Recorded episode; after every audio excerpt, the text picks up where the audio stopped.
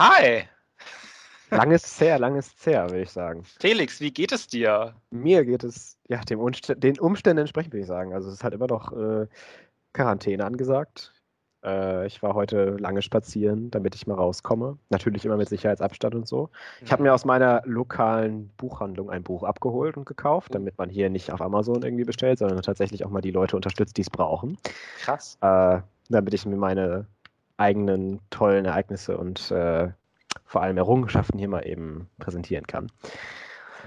Mhm. Ja, ansonsten ist es halt echt so ein bisschen scheiße, aber gut, so ist es. Wie geht's dir? Ja, bei, bei, bei, mir ist ja immer der Vorteil, dass man irgendwie dann immer eine Ausrede hat, rauszugehen, wenn man mit dem Hund irgendwie eine Runde ja, okay. spazieren geht oder so. Mhm. Äh, aber pff, weiß ich nicht. Also ist eher so, ja, weiß ich nicht. Ich würde mich eigentlich am liebsten einfach komplett jetzt, wenn, wenn ich schon nicht raus kann, würde ich mich am liebsten auch von meinem kompletten Haushalt distanzieren, einfach in meinem Zimmer einschließen oder so. Das kann ich, weiß nicht, ob, nachvollziehen. ich weiß nicht, ob das äh, jetzt böse ist zu sagen, ich aber. Glaube, ich glaube, in, in diesen Krisenzeiten gibt es sowas wie böse Äußerungen gegen die Familie gar nicht mehr. Ich finde, das sollte aufgehoben werden. Ja, ich glaube, äh, das sollte nicht mehr strafrechtlich verfolgt werden. Definitiv. Übrigens, das hier ist ein Podcast, ein Filmpodcast, der Corona, nee. Corona-Quarantäne-Kinoquatsch für Ach, dich nochmal einmal. Warum vergesse ich das nur immer? Das Weil das vielleicht so ein, so ein toller, einfacher, super geiler Name ist, der natürlich von uns beiden gleichwertig ausgedacht wurde. jeden ähm, Fall.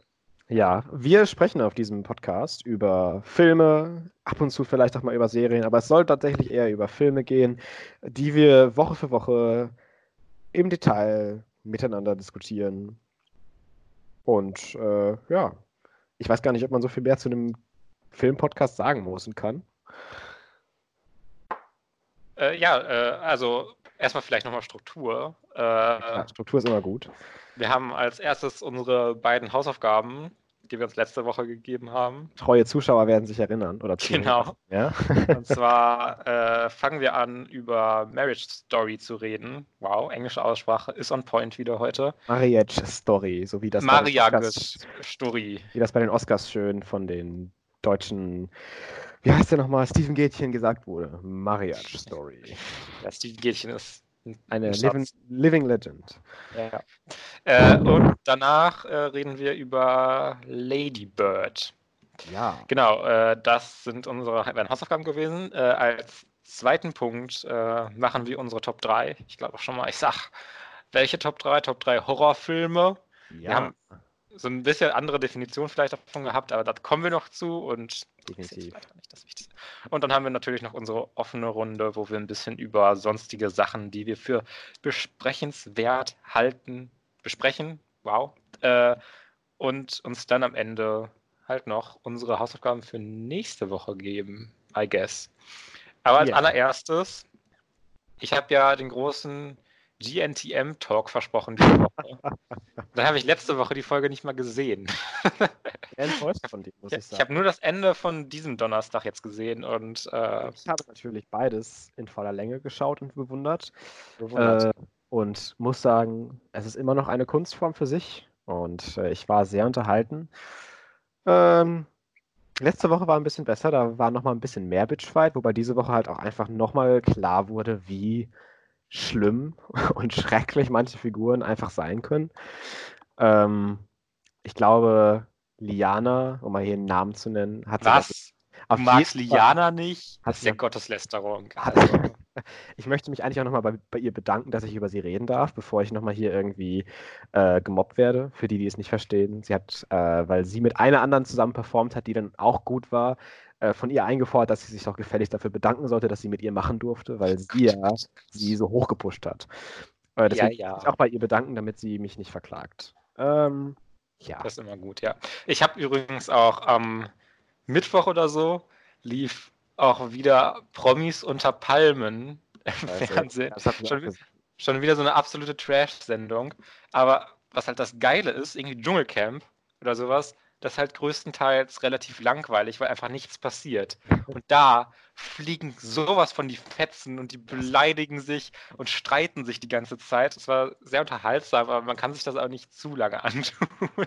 Gerade wenn man das nicht mit mehreren zusammenguckt und sich nicht besäuft zu, zu mehreren Leuten, ist es, glaube ich, einfach noch unerträglicher. Das merke ich auch immer mit, mit GNTM.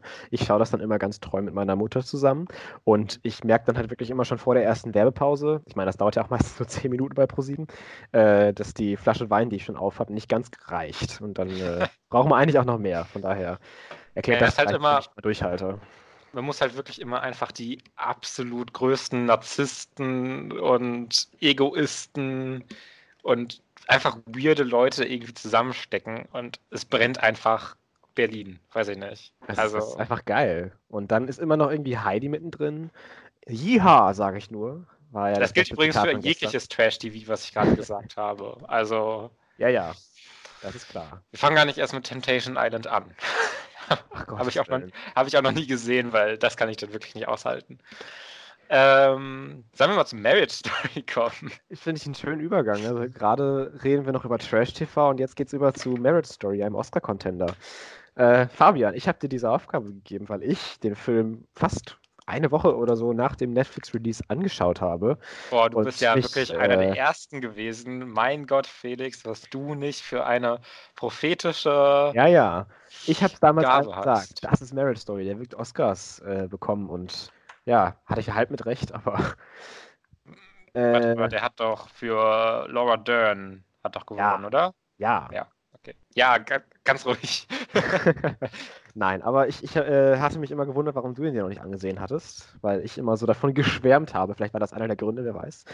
Ähm, ja, jetzt wenn du sagst, es ist ein Film gut ist, gucke ich den kategorisch nicht an. Ja, ja, das kann ich auch irgendwo nachvollziehen. Nein, aber wenn du jetzt dazu gezwungen warst, ihn zu schauen, will ich dann doch wissen. Fabian, Merit Story, ja. was sagst du dazu?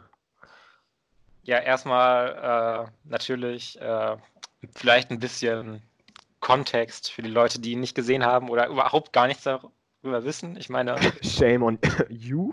ja, also wer hört sich diesen Podcast an und weiß nichts über Marriage Story, keine Ahnung, aber vielleicht.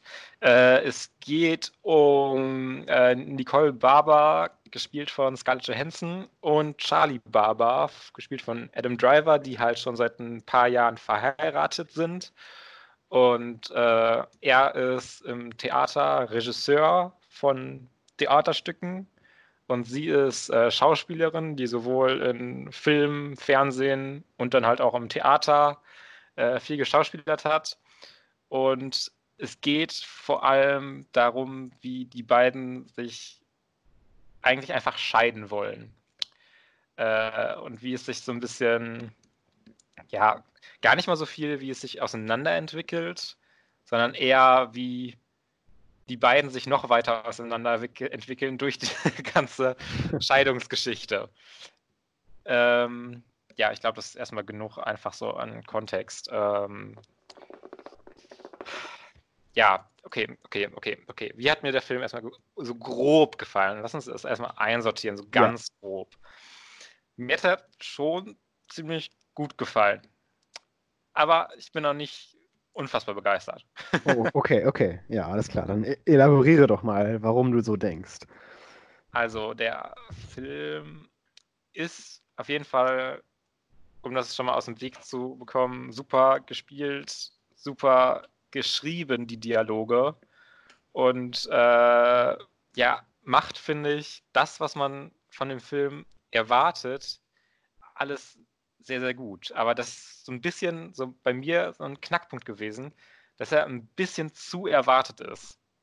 Bei mir war es irgendwie die ganze Zeit so, ja, das ist halt alles schon gut gemacht, aber es überrascht mich jetzt auch nicht. Und es ist mir ein bisschen zu straight erzählt. Es könnte ein bisschen weiß ich nicht, in so einer Divorce noch ein bisschen chaotischer sein. Es ist irgendwie immer so, dass der Handlungsfaden zu dem führt und die kommen dann aufeinander und er macht das dann genau wegen dem. Und das ist alles immer sehr erklärt und äh, man kann das alles immer perfekt nachvollziehen und sowas. Und das kann auch absolut eine Stärke sein.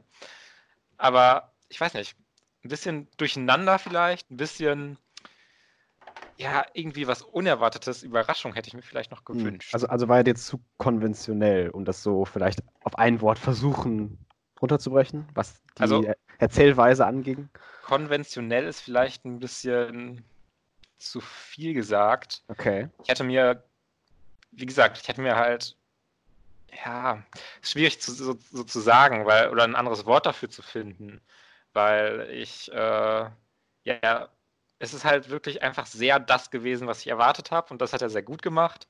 Ich hätte mir aber erwartet, vielleicht auch ein bisschen erwartet, dass er mich nochmal auf eine andere Art und Weise überraschen könnte oder sowas.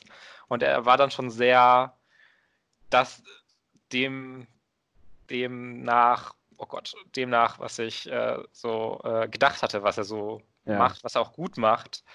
Äh, aber ich hätte mir ein bisschen mehr vielleicht gewünscht.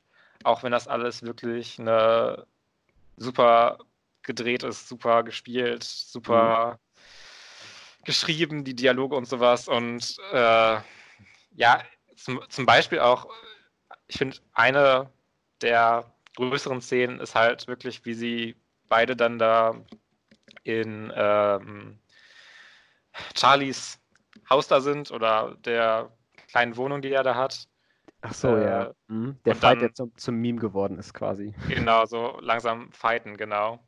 Äh, und das ist halt so, als ich gehört habe, worum es grob darin ging, habe ich halt genau diese Szene so erwartet, dass das passiert. Das ist so ein bisschen so, ja, ist alles sehr gut gemacht, aber es gibt mir halt relativ wenig, wenn ich es genauso erwartet habe. Und dann ist der Film dazu, jetzt vielleicht stellenweise hat er, finde ich, auch ein paar Längen Okay. dass er ab und zu ein bisschen, ja, ich weiß, wo du hin willst, Film. Du könntest jetzt mal auch ein bisschen vielleicht das Tempo anheben oder sowas. Auch wenn ich das super gut finde, wie erzählt wird, wie sie sich erst eigentlich einigen und sagen, ja, wir wollen jetzt keine großen Anwälte, keinen großen Streit äh, aus dieser Scheidung machen. Wir wollen es einfach nur scheiden lassen. Und das dann ein bisschen, ja, eskaliert. Ja, ein bisschen, ja. Ähm, Aber es ist auch so schön, tatsächlich, also ich, ich finde den Film schon sehr gut. Er hat absolut seine Momente und wie dann auch äh, Adam Driver oder wie, er, wie hieß er im Film, äh, ich vergesse es immer wieder, Charlie, Ja. äh, dann halt sie aufs Derbste sagt, in, wieder in dieser Fighting-Szene. Äh, oh, Ja, Spoiler, ich- by the way, wir spoilern hier im Podcast. Ja, wir spoilern den, ganzen, äh, den ganzen Film spoilern wir hier.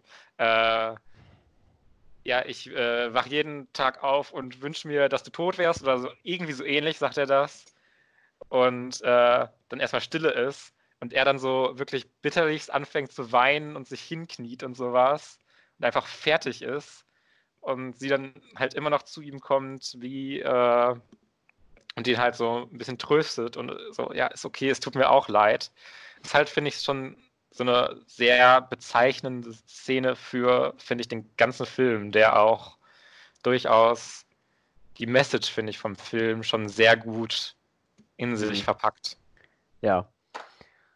Ähm, also, um das vielleicht so mal gegenüberzustellen, ich habe den Film in meiner Top 50. Also ich äh, bin ein sehr, sehr großer Fan davon und habe auch wirklich kaum oder wenig Sachen dran auszusetzen, weil das, was du sagst oder, oder was du als ja, nicht chaotisch genug, nicht äh, speziell genug vielleicht irgendwie bezeichnest, sehe ich halt als Stärke des Films, weil ich halt glaube, wenn man einen Film über so ein, ja, mittlerweile ist es natürlich kein Tabuthema mehr, aber trotzdem ein Thema, worüber nicht so gerne gesprochen wird, zumindest in so, einer, so einem Ausmaß, Divorce, Trennungen und vor allem nicht in dieser Art und Weise, dass es nicht darum geht, wie die Divorce am Ende irgendwie zustande gekommen ist, sondern tatsächlich der ganze Film um diesen Akt der Divorce, der, der, der Scheidung selbst sich dreht, dass man dann eben gerade nicht die, ich würde fast schon sagen, einfache Road geht und daraus so einen, ja, chaotischen, äh, unnerving Movie irgendwie äh, macht, sondern dass man tatsächlich darauf bedacht ist, das so realistisch wie möglich zu halten. Ich meine, ich habe mich selbst noch nie scheiden lassen. Ich hab glaube ich aber, geheiratet. bei mir ist so ein bisschen das Ding, dass ich mir das auch wünsche, dass er ein bisschen chaotischer ist, weil ich mir so eine Divorce auch genauso chaotisch vorstelle. Und dass ich das gerne halt im Film so ein bisschen wiedergespiegelt hätte, Ja. diese, dieses Chaotische und dass man vielleicht auch einfach selber nicht so richtig weiß, was, was soll das jetzt alles, will ich, was will ich überhaupt, wie kann das und das und dass der Film das ein bisschen auch in seiner Erzählweise, in seiner Form auch verpackt. Mhm. Das ist das, ja. was ich meinte mit dem. Aber das ist für mich aber auch gar nicht mal so un also ich, ich, ich finde, das ist sogar da. Also es ist für mich in einer realistischen Art und Weise da. Und es ist nicht vermittelt auf irgendeine, äh, äh, irgendeine ich hau dir damit ins, ins Gesicht Art und Weise, dieser, dieses chaotische. Und ich kann verstehen, wenn du sagst, du hättest dir mehr Überraschungen in Anführungszeichen narrativ gewünscht und das ist irgendwie dir zu straight erzählt war. Aber ich finde genau das ist das, was ich an dem Film so toll finde, dass das, die Subject Matter und dass die Dialoge und dass die Charaktere und das alles eigentlich, wenn man sich das genau anschaut, doch schon recht crazy ist und dass alle so ein bisschen irgendwie nicht genau wissen, was jetzt abgehen soll. Und ich finde zum Beispiel ein schönes Beispiel dafür ist die Szene, wo sie mit ihrer Schwester und ihrer Mutter da ist und Charlie kommt und mhm. vorher extra noch gesagt wird, ja, äh, du sollst ihn jetzt nicht mehr irgendwie wie deinen Sohn behandeln oder so. Ich meine, wir lassen uns gerade scheiden, Mom. Und sie dann ihn aber trotzdem noch umarmt und sowas. Und das alles irgendwie auch total super gespielt und auch irgendwie fast schon humoristisch irgendwie rübergebracht wird. Ja. Finde ich halt tatsächlich schon, dass eben diese verschiedenen Facetten von so einer Divorce auf die ja, seltsamsten Arten und Weisen irgendwie auch rausgekitzelt werden. Aber der Rahmen des Films bleibt halt eben straight. Der Rahmen des Films bleibt halt eben simpel und to the ground. Und das finde ich halt irgendwie toll, dass der Film, und ich finde, das sieht man auch in dieser Fight-Scene, der Film macht in manchen Szenen wirklich krass viel. Aber ich finde, er bricht nie aus sich raus, wie sonst was. Ich finde, egal wie sehr die Figuren schreien, egal wie sehr sie sich streiten, es bleibt immer noch super viel unter der Oberfläche ungesagt. Dass immer noch so eine gewisse, äh, ja, Uncomfort Uncomfortability, ist kein Wort, äh, irgendwie sowas halt. Äh, ach, wie nenne ich das denn jetzt? Du weißt, was ich meine, definitiv. Ja, äh, Im Raum stehen bleibt über den ganzen Film oder in den, in den Szenen und in den Dialogen, weil man merkt immer, irgendwas ist noch unter der Oberfläche. Und das finde ich halt einfach ziemlich, ziemlich cool. Und deswegen würde ich mir den Film auf jeden Fall auch nochmal anschauen. Und es ist nicht so ein Film, wo ich mir denke, oh, der ist toll, aber den gucke ich nicht nochmal. Nein, ich würde mir aus dem Grund den auch nochmal anschauen, weil ich es einfach als, als Cinephile auch super interessant finde, diesen seemingly straight erzählten und auch wirklich, denke denk, denk ich auch mal generell straight erzählten Film, trotzdem in seine Layer nochmal irgendwie zu unterteilen und auseinanderzupacken. Und ich glaube, wir haben auch generell schon mal darüber gesprochen, äh, außerhalb von einem Podcast, äh, über Erwartungshaltungen. Ähm, und vielleicht ist das auch nochmal ein Unterschied, dass ich ihn lange vor den ganzen Oscar-Sachen geguckt habe und du jetzt ihn als Oscar-Film geschaut hast äh, dass man halt vielleicht dann deswegen auch nochmal eine gewisse andere Erwartungshaltung an Filme hat. Ähm, nicht, dass es jetzt unbedingt so ist, aber ich meine, ich, ich habe auch schon mal gesagt, für mich spielt Erwartung keine große Rolle bei einem Film. Und ich versuche eigentlich meistens vorher mein Gehirn zu clearen und halt ohne große Erwartungen reinzugehen oder das zumindest auch nicht in meine tatsächliche Bewertung oder, oder Kritik eines Films irgendwie einfließen zu lassen. Mhm. Ähm, wo du ja meintest schon mal, dass es eben nicht so ist. Ja, ja, das, das Ding ist aber, dass meine Kritik auch so ein bisschen, dass es, dass es zu erwartet ist, meine ich jetzt nicht, dass es meine Erwartungshaltung irgendwie qualitativ oder sowas mhm. sehr trifft, sondern ich finde, wenn ich mir rein angucke, was macht, äh, hat der Film für ein Setup, äh, wie stelle ich mir vor, dass äh, das alles in Szene gesetzt sein könnte, wie stelle ich mir vor, wie äh, das alles verlaufen könnte, in der Art und Weise war es sehr erwartet. Wobei ich mhm. äh, jetzt auch keine narrativen Twists oder sowas äh, ja. haben will oder sowas. Äh, sondern dass der Film mir vielleicht ein paar mehr Aspekte gibt, mhm. die ich mir nicht vielleicht auch schon automatisch denken würde, wenn ich das Setup dieses Films ja. schon im Grunde höre. Das meine ich damit ja. am ehesten.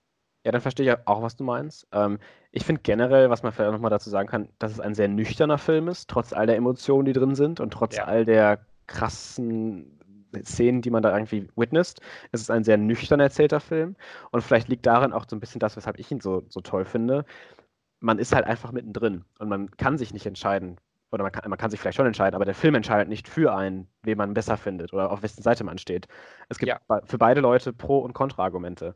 Und ich finde, die Gefahr ist halt, wenn man es chaotischer macht, wenn man es verrückter macht, wenn man es äh, narrativ äh, unkonventioneller oder interessanter irgendwie gestaltet, so wie du das jetzt vielleicht äh, empfunden hast, dass es nicht interessant genug war in, in der Hinsicht, ähm, entsteht halt für mich schnell die Gefahr, als dass man dann Messages nochmal mehr serviert bekommt und dass man dann nochmal mehr die Direction bekommt, wo man als Audience sich vielleicht einfindet. Und deswegen finde ich dieses Nüchterne total wichtig für den Film und total interessant, dass man sich einfach hinsetzt und von A nach Z alles nachverfolgen kann, ohne irgendwie anderweitig beeinflusst zu werden als von diesen mesmerizing Performances und diesem mesmerizing Writing, was einen total irgendwie in den Band zieht, oder mich zumindest. Mhm. Es ist halt ein sehr purer Film. Und es ist halt das pure Skript, das pure Filmmaking für mich. Das piekt halt total bei dem Film. Und äh, das finde ich halt einfach so toll. Ja, ich kann das durchaus nachvollziehen. Mir geht es halt nicht ganz so sehr. Also. Ja. Kann ich auch äh, nachvollziehen. Kann man jetzt, glaube ich, gar nicht abstreiten. Nee, Aber nee. ich bin auch wirklich, also um jetzt nicht zu negativ zu klingen, ich mochte den wirklich auch super, super gerne. Mochte den sehr gerne. Äh, Habe ich dir auch kurz danach geschrieben, dass ich mit so einer leichten Melancholie aus dem Film gegangen bin, weil er ist halt schon sehr ernst und sehr ja. krass im Grunde, aber trifft dann ja am Ende auch noch so ein bisschen so ein, ja, vielleicht ist auch nicht alles ganz so schlimm. Ja. so ein Ende, ja, ähm. äh, wo man sich so, wenn man so drüber nachdenken kann und sich so ein bisschen sagt, ja, vielleicht wird ja doch alles am Ende gut. also auch nicht ganz gut, aber ja, zumindest nicht ganz so schlimm, wie man es erwarten könnte. Dass man quasi ein, ein Silver Lining am Horizon sieht, irgendwie. Ja, ja, genau. genau. Dass es nicht äh, irgendwie ja. so eine Shakespeare-Komödie ist, wo es jetzt alle einfach wieder zurückheiraten und alles wieder gut wird. Nein, nein. Äh, aber es ist auch keine Shakespeare-Tragödie, wo alle Figuren am Ende sterben. Es ist so das, in der Mitte und das ist, finde ich, so ein sehr guter Sweet Spot, wo man so ja. ein schönes Gefühl vermittelt bekommt, finde ich. Vor allem, ich glaube, es ist auch einfach ein, was heißt toller Film. Ich meine, es ist zumindest, wenn man bis zum Ende durchhalten würde in der Situation, auch ein guter Film für Personen, die durch solche Sachen, ja, durchgegangen sind mal oder das durchmachen mussten oder machen gerade. Solange Weil, die dadurch nicht absolut getriggert werden. Nein, nein, aber ich meine, das Ende vermittelt ja schon die Hoffnung, auch wenn es schwer ist, dass es am Ende irgendwann besser wird und dass es am Ende halt eben okay sein kann. Ja. Und ähm, das ist halt, wenn man durchhält und wenn man den Film auch so versteht die ganze Zeit, eigentlich eine, eine sehr schöne Message. Ja. Ähm, bevor wir da jetzt zu weit in die Tiefe nochmal gehen, was halt Analyse und sowas angeht, was hältst du vom Cast? Gibt es für dich Standouts? Uff, ähm, okay, da habe ich noch gar nicht so drüber nachgedacht. Weil ich meine, die Hauptrollen sind ja auf jeden Fall schon mal sehr zentral im gesamten ja. Film. Ja. Sky Jensen und Adam Driver, die das beide auch, würde ich sagen, super machen. Auch wenn ich, ich weiß nicht, ob ich der größte Adam Driver-Fan bin, einfach so generell. Okay. Vielleicht, der ist halt, perfekt, der passt halt perfekt, finde ich, äh, zu dem Film und äh, vom, zum Stil des Filmes, weil er auch so eine, meistens eine relativ zurückgefahrene Performance abliefert. Ja. Äh, aber ja, ich kann ja jetzt nicht einfach sagen, ja, Laura, Laura Dern war auch super.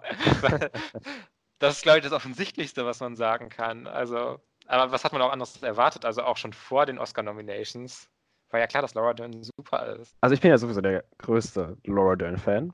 Von daher äh, habe ich mich auch sehr gefreut, dass sie den Oscar gewonnen hat. Und ich meine, deservedly so. Sie war halt einfach wirklich awesome in dem Film, finde ich. Auch wenn sie jetzt nicht so eine krasse Scene hatte, wo sie emotionally den Outburst hat, was ja auch Oscar-Performances oft haben. Einfach diese, uh, if she can cry, she can win it. Und das fand ich halt einfach so toll, dass sie halt einfach so immersed oder immersed in, in the movie war, dass sie da total drin steckte, dass sie da total auch mit ihren Scene-Partnern super harmoniert hat. Und on that note will ich auf jeden Fall auch nochmal Ray Liotta, den Gegenspieler-Anwalt in Anführungszeichen, der auch mit ihr in der Courtroom-Scene, die übrigens super geil war, äh, eben gespielt hat. Den fand ich nämlich auch wirklich, wirklich toll. Und äh, ja, deswegen, das würde ich auch auf jeden Fall, zumindest was die Nebencharaktere angeht, beim Casting äh, nochmal hervorheben wollen. Äh, mhm. Aber natürlich auch Scarlett Johansson. Like, she was really awesome. Ich, ja. ich äh, bin manchmal ein bisschen genervt davon, dass sie manchmal so dumme Sachen sagt. äh, außerhalb von Filmen. Weil ich sie eigentlich immer mag. Ich finde sie in den Filmen eigentlich fast immer gut bis sehr gut und deswegen äh, war das hier auf jeden Fall auch keine Ausnahme.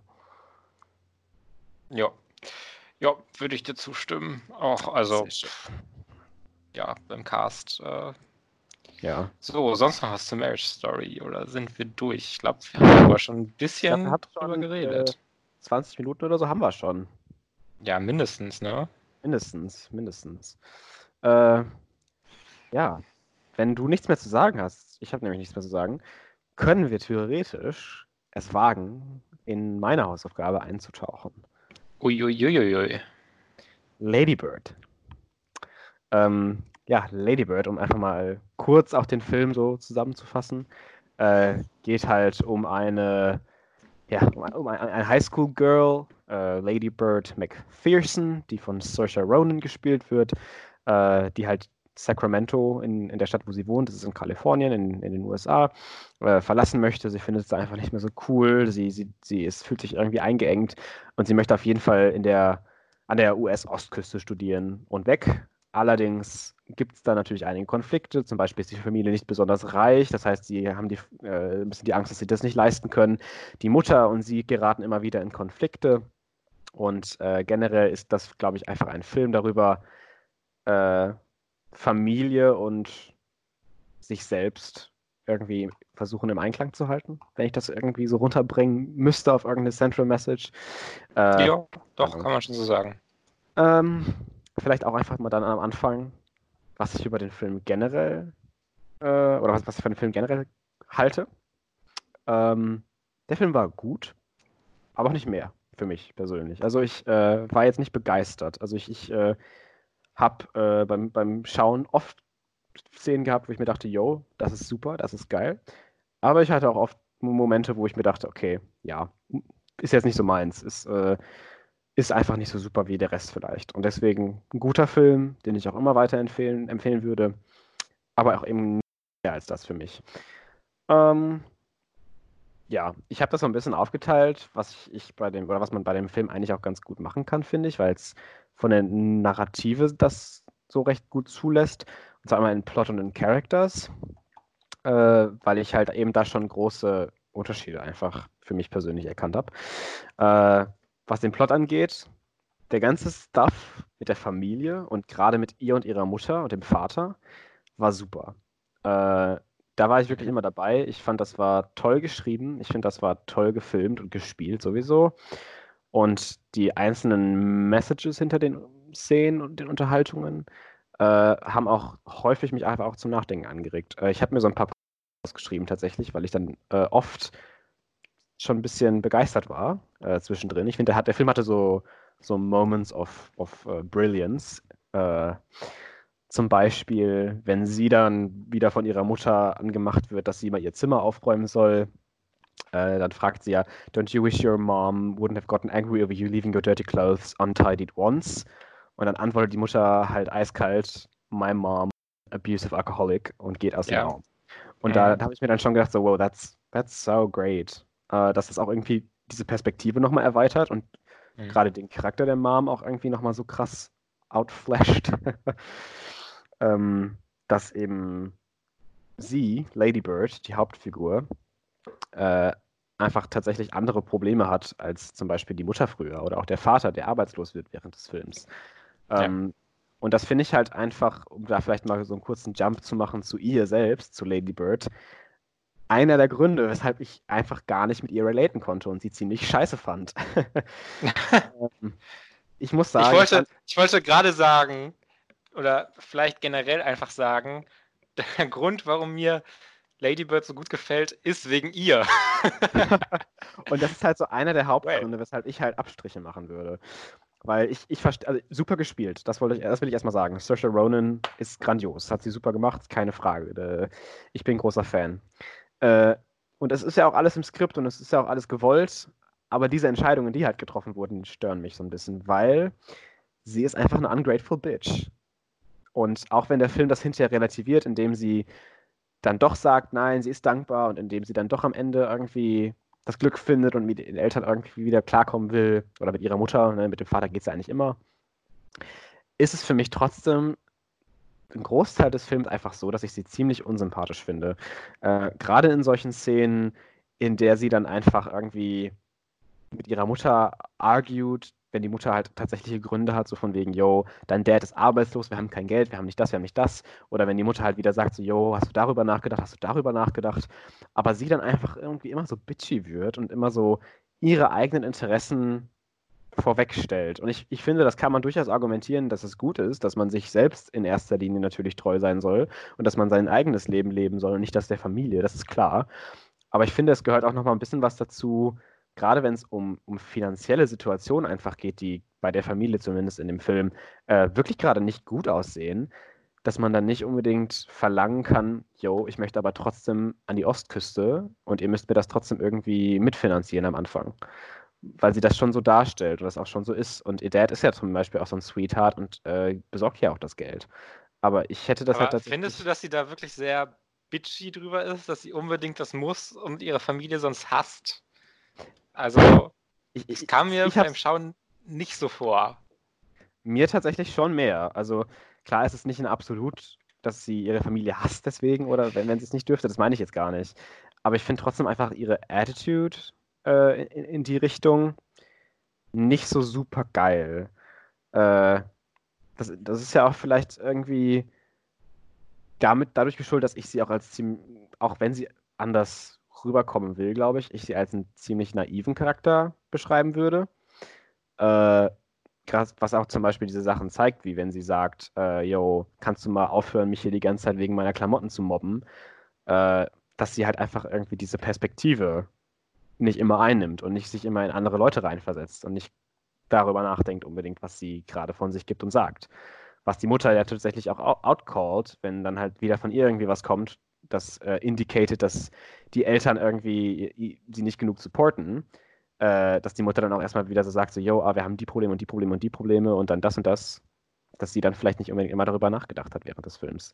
Und das ist natürlich eine Character Choice und das ist jetzt nicht irgendwie was, was der Film an sich irgendwie schlecht macht. Es ist aber halt irgendwie was, was mich an ihr gestört hat, deswegen ich sie einfach ziemlich unsympathisch finde. Sie ist immer noch kein schlechter Charakter, was das Schreiben angeht, you know. Aber ich mag sie einfach nicht. Ich finde sie einfach unsympathisch ich hatte halt immer das Gefühl, dass es dieses sehr zynische, oh Gott, lasst mich doch alle in Ruhe, dieses mäßige Writing und dieses sehr direkte ja auch, wo sie ja auch äh, ja kurz von der Schule verwiesen wird. Mm, ja.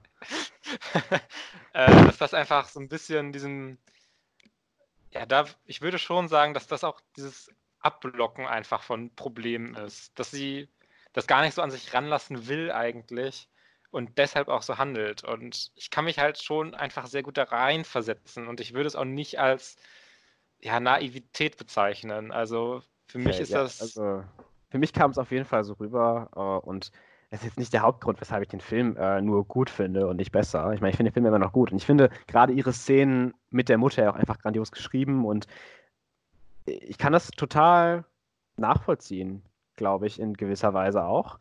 Aber ich hätte mir trotzdem gewünscht, dass man zumindest mir andere Anhaltspunkte und, und Bereiche nochmal gibt, wo ich mit ihr als Protagonist so ein bisschen relaten kann und wo ich sie so ein bisschen besser äh, nachvollziehen kann. Weil das kam mir einfach zu kurz. Gerade, um das auch vielleicht nochmal so als Beispiel heranzuziehen, diese kurze Phase, wo sie dann mit dieser anderen befreundet ist und dann ihre, mhm. diese typische Highschool-Bitch wird, nur damit sie akzeptiert wird von anderen Leuten.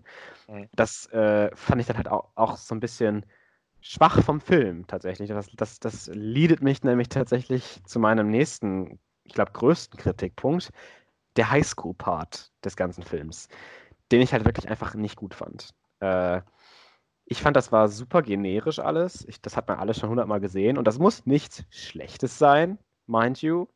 Generisch kann auch immer was Gutes sein, wenn es besser gemacht wurde als vorher.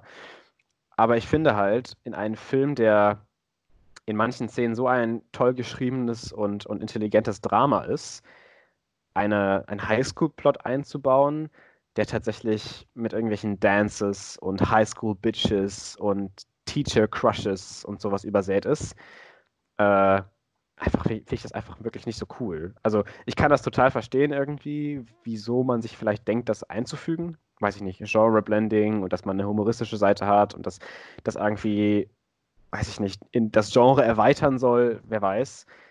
Mich hat es einfach nur gestört, weil ich immer, wenn ich dieses, diesen Highschool-Plot hatte, mir gedacht habe, so, wow, okay, ja, hier passiert jetzt gerade nicht so viel für mich. Das ist mir alles ziemlich scheißegal. Äh, vor allem, um vielleicht auch nochmal auf Timothy Chalamet zurückzukommen, äh, oder zumindest erstmal zu kommen, ähm, den ich natürlich super toll finde. Ich bin einer der größten Timothy Chalamet-Fans. Ähm, fand ich in diesem Film nur okay, muss ich ja doch leider zugeben. Oh, ich liebe es. Ich liebe es, wie unfassbar drüber seine Rolle ist und er der absolute klischeehafteste. Ja. Ah, ich bin so krass und so. Ich liebe das so sehr, weil der und Film das, das finde ich auch super bewusst macht. Und das ist es halt, ist, nur, nur weil es bewusst ist, heißt es nicht, dass es gut funktioniert für mich. Äh, weil es halt eben diese verschiedenen Genres fast schon sind. Weil halt in den manchen Szenen das super genau, super immaculate, super intelligent irgendwie geschrieben ist und total das Drama und auch mit, mit tollen Messages, mit tollen Quotes. Und in anderen Szenen dann einfach so drüber und so un, unnahbar für mich. Deswegen, ich bin sowieso kein großer Fan von Highschool-Filmen. Das ist vielleicht auch nochmal so ein bisschen Personal Taste da, weil die halt alle gleich sind und alles immer irgendwie das, das Gleiche passiert. Äh, ich meine, es gibt auch welche, die ganz gut sind, klar, aber trotzdem. Und deswegen fand ich, war ich da schon so ein bisschen überrascht erstens, als ich den Film gesehen habe, weil ich wirklich nichts über den Film wusste. Oh wow, das ist eine Highschool-Story. Ja. Äh, und dann auch so ein bisschen, ja, nicht so begeistert, sage ich jetzt mal vorsichtig. Also es gibt immer noch tolle Figuren, was das angeht. Ich meine, ich, ich finde die Freundin, äh, Julie, super toll. Äh, Beanie Feldstein spielt das auch ein bisschen drüber natürlich, aber trotzdem sehr sympathisch. Und auch diese, die Sister, diese Head Sister, die alte, die war mir auch recht sympathisch. Ja. ja. ähm, das sind so Sachen, das, das hätte alles, das hätte auch ein toller Film, glaube ich, werden können, wenn man sich auf diese Highschool-Sache konzentriert hätte. Das ein toller Highschool-Film werden können. Aber es hätte ein viel, viel besseres Drama werden können, hätte man sich auf das Drama konzentriert. Äh, das heißt nicht, dass man die Highschool rausstreicht oder es umschreibt und keine Ahnung. Aber das heißt für mich als, als Movie-Goer oder als jemand, der das schaut, dass ich halt diese, dieses Drübersein, dieses fast schon Karikative äh, eben einfach rausgenommen hätte. Und das gefällt mir halt eben nicht. Ähm, on that note, um da vielleicht auch nochmal kurz drauf zu kommen. Äh, Warte mal erstmal kurz, lass mich bitte mal einmal äh, eingerätschen.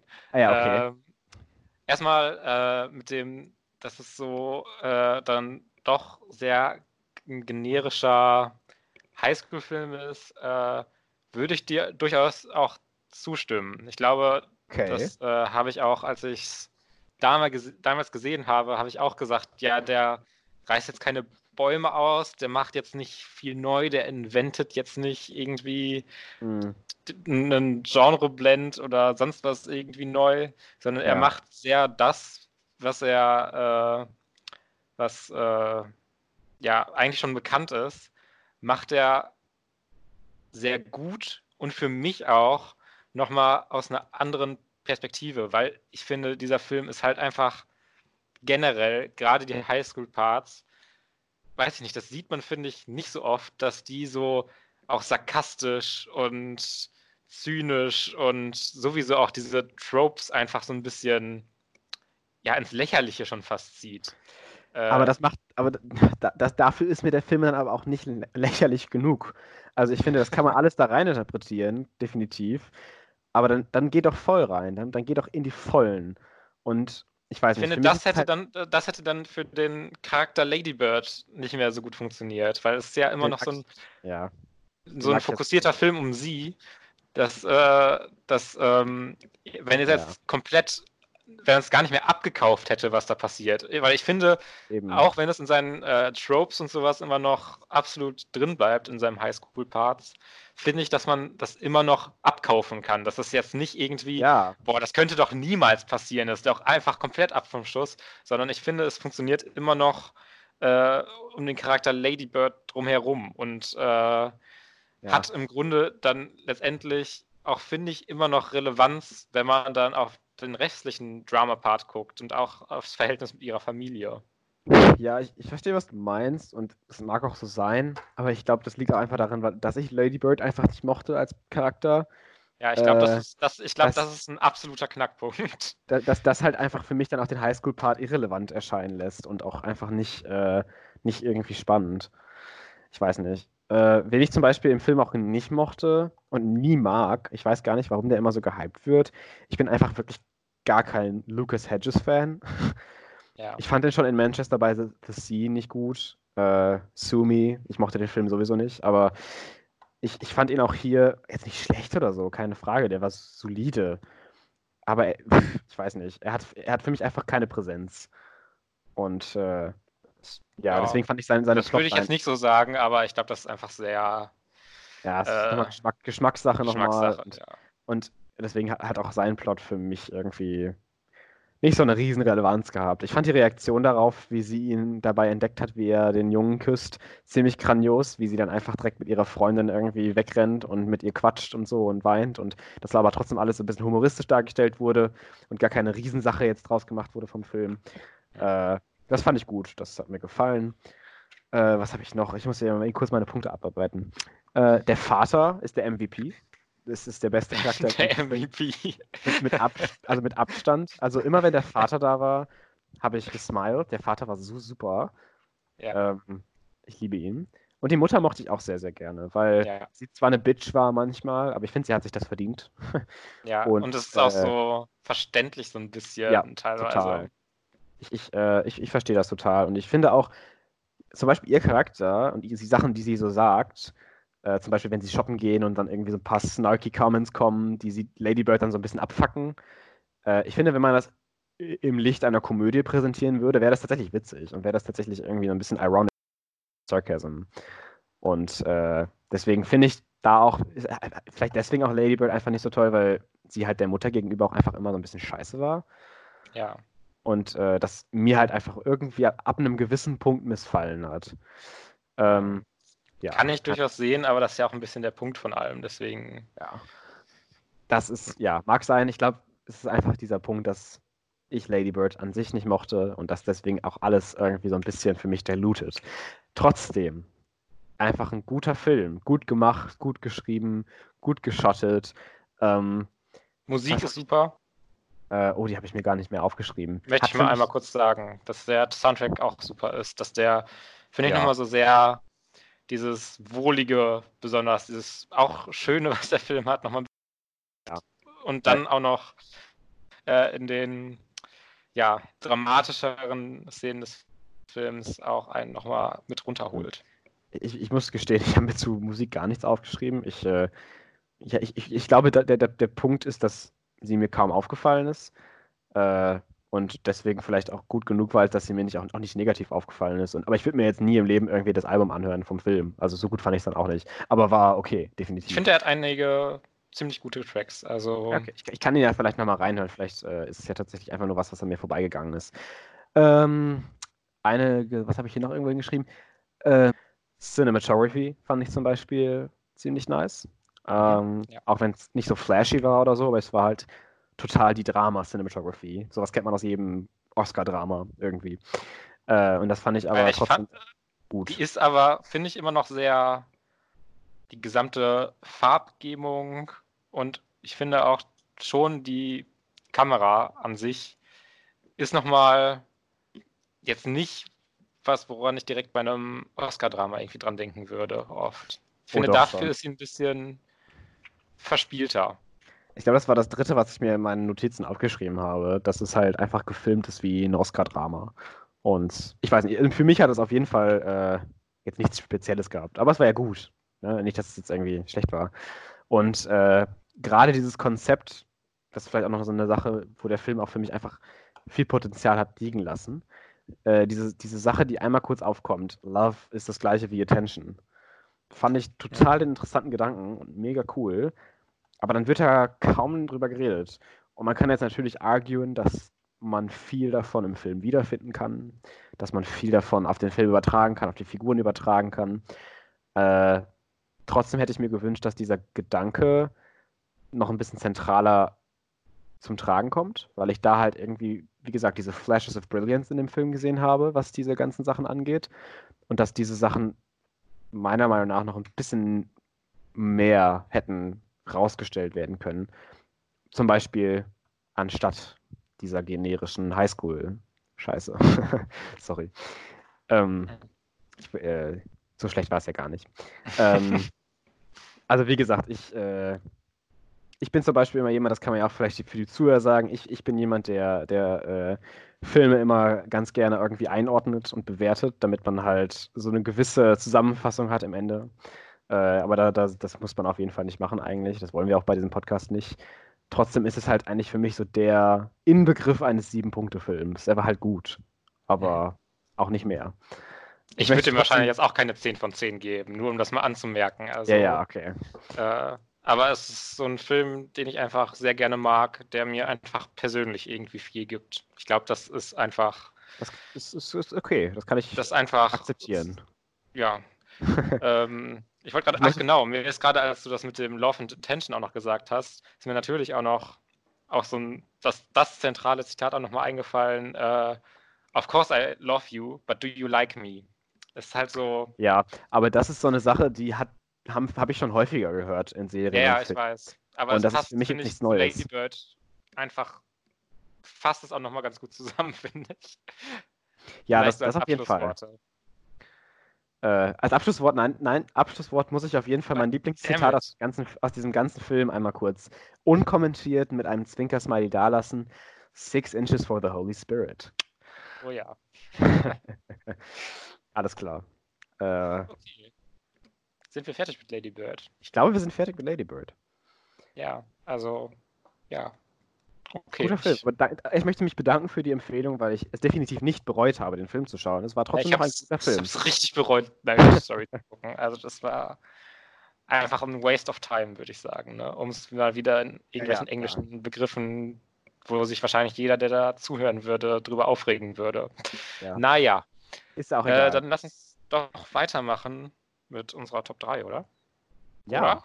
Oder? Äh, vielleicht wollten, sollten wir kurz noch mal einmal was dazu sagen, äh, weil wir kurz vor der Aufnahme da schon mal kurz drüber geredet haben.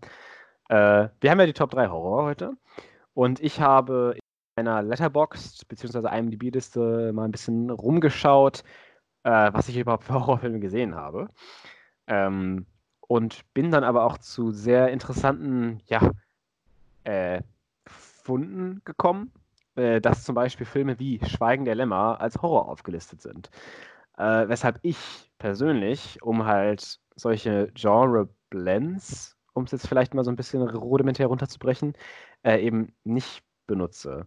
Das heißt, einige meiner Lieblingsfilme, die als Horror gelistet sind, hätte ich persönlich nicht unbedingt als Horror gelistet. Und das sind für mich persönlich keine puren Horrorfilme. Deswegen ist meine Liste tatsächlich eigentlich nur darin bestehend, als dass es pure Horrorfilme sind, die kaum ein anderes Genre irgendwie in sich drin haben. Ja, das ähm, ist bei mir halt ein bisschen anders. Ich habe halt das ein bisschen größer gesehen und halt okay. diese Genre-Mischung auch mit ja. reingenommen. Und ich glaube auch, dass ich da zumindest einen Film mit drin habe, den du sonst auch mit reingenommen hättest. Äh, ich denke mal, dass das so sein wird. Ähm, ich werde am Ende noch mal ein paar Honorable Mentions sagen, die vielleicht dazu ja, da gehören. Kann man halt einfach so seine Liste rausholen. Ja, ja. Nein, aber ich, äh, ja. Äh, ja, wir werden sehen. Ähm, was ist dein dritter Platz, Fabian? Horror. Ein dritter Platz ist tatsächlich der aktuellste Film, den ich auf meiner Liste habe. Und zwar Hereditary. Wir brauchen gar nicht groß uh. über Hereditary, glaube ich, mehr zu sprechen, weil nee. wirklich privat haben wir uns schon so viel über Hereditary unterhalten und ja, wir, wir sind ja. uns da zumindest darüber einig, dass es, glaube ich, ein sehr guter Horrorfilm ist. Und, das ist, glaube ich, das äh, äh, Einzige, worum wir uns da sehr, sehr einig sind. Äh, und ja. vielleicht die Performances. Ähm, ja. Ich sage immer wieder, wir wollen da jetzt gar nicht drüber diskutieren, aber trotzdem, ich sage immer wieder, Hereditary ist, äh, ja, ich weiß nicht, ob ich das jetzt schon sagen soll. Also bei mir ist er auf der 1 tatsächlich. Ich, ohne das jetzt irgendwie vorwegzugreifen, aber es wäre doof, wenn ich schon das sagen erwartet würde. eigentlich. Ja, also weil ich, ich sage immer, Hereditary ist meiner Meinung nach der beste Horrorfilm, äh, weil er halt einfach so viele ja, ich, ich sage jetzt nicht einfach nur Layers, sondern Horror-Layers zu sich hat, dass man beim Dissekten des Films sich noch mehr gruselt und äh, einfach so eine Experience ist. Ich war da im Kino damals und habe mich dann wirklich an meinen Nachbarn geklammert, an meinen Kumpel äh, oder eher auch an, an mich, weil wir einfach so ziemlich baff waren, gerade vom Ende, wenn die Leute dann da alle kommen. Äh, das ist schon ziemlich, ziemlich toll. Äh, aber, und das ist jetzt hier ein sehr, sehr großes Aber, ich finde, dass der auf jeden Fall ganz, ganz viele liegen lässt, wenn man ihn einfach so außerhalb des Genres betrachtet als, betrachtet als Film. Weil ich immer sage, hm, ich weiß nicht, ein Horrorfilm kann gerne davon leben, dass er gruselig ist, aber wenn man es einfach so generell als Film sich anschaut, hat der Film nur deswegen Plot, damit er eben gruselig sein kann. Und meiner Meinung nach, weiß ich nicht, macht das nicht unbedingt einen guten Film, dass man deswegen gewisse Plot-Elemente reinpackt, nur damit man die Audience richtig ficken kann, um es mal so zu sagen. Und das äh, ja, ich weiß ich halt so gar nicht das Gefühl. Also auf den Gedanken wäre ich halt gar nicht gekommen, dass da irgendwie was reingepackt wäre, nur damit man irgendwas besonders gruselig machen kann. Bei mir ist halt immer so, um es vielleicht auch jetzt nicht zu lange zu diskutieren. Ja. Bei mir ist halt immer so der Hauptsatz, dass Hereditary funktioniert, weil das Family Drama funktioniert. Und der Grusel funktioniert, weil das ganze Prelude-Gedöns funktioniert. Und mhm. ich deswegen auch wahrscheinlich argumentieren würde, dass es immer noch ein sehr, sehr guter Film ist. Ja, ich, ich muss sagen, ich, ich habe den Film jetzt auch, glaube ich, schon dreimal gesehen. Und nach jedem Mal schauen gehe ich, glaube ich, auch mehr in deine Richtung, dass ich den Film auch generell gut finde. Aber äh, ich, wie gesagt, ich bin auch nicht mehr ganz so strong on the opinion, dass ich ihn als Film an sich nicht so gut finde. Äh, ich finde aber immer noch, dass er als Horrorfilm tausendmal besser funktioniert, als wenn man ihn sich als normalen Film quasi betrachten würde. Und das ist vielleicht so ein bisschen mein Standpunkt, was das angeht. Äh, ja, ich finde das immer so ein bisschen verwirrend, das zu sagen. Äh, ich finde das verwirrend zu sagen, wenn man so sagt, ja, das als Genre, also schon, natürlich als Genrefilm ist er gut und als gesamter Film vielleicht eher weniger, kann ich vielleicht so halb verstehen, aber wenn man sagt, das ist mein Lieblingshorrorfilm, finde ich es immer komisch zu sagen, aber vielleicht insgesamt nicht so ein guter Film. Ja, ich meine auch eher nicht so, so weird. Ich, ich meine eher, dass halt viel Abstriche ich mache und das irgendwie zum Beispiel Hereditary würde nie im Leben auf irgendeiner anderen Liste auftauchen als Horror.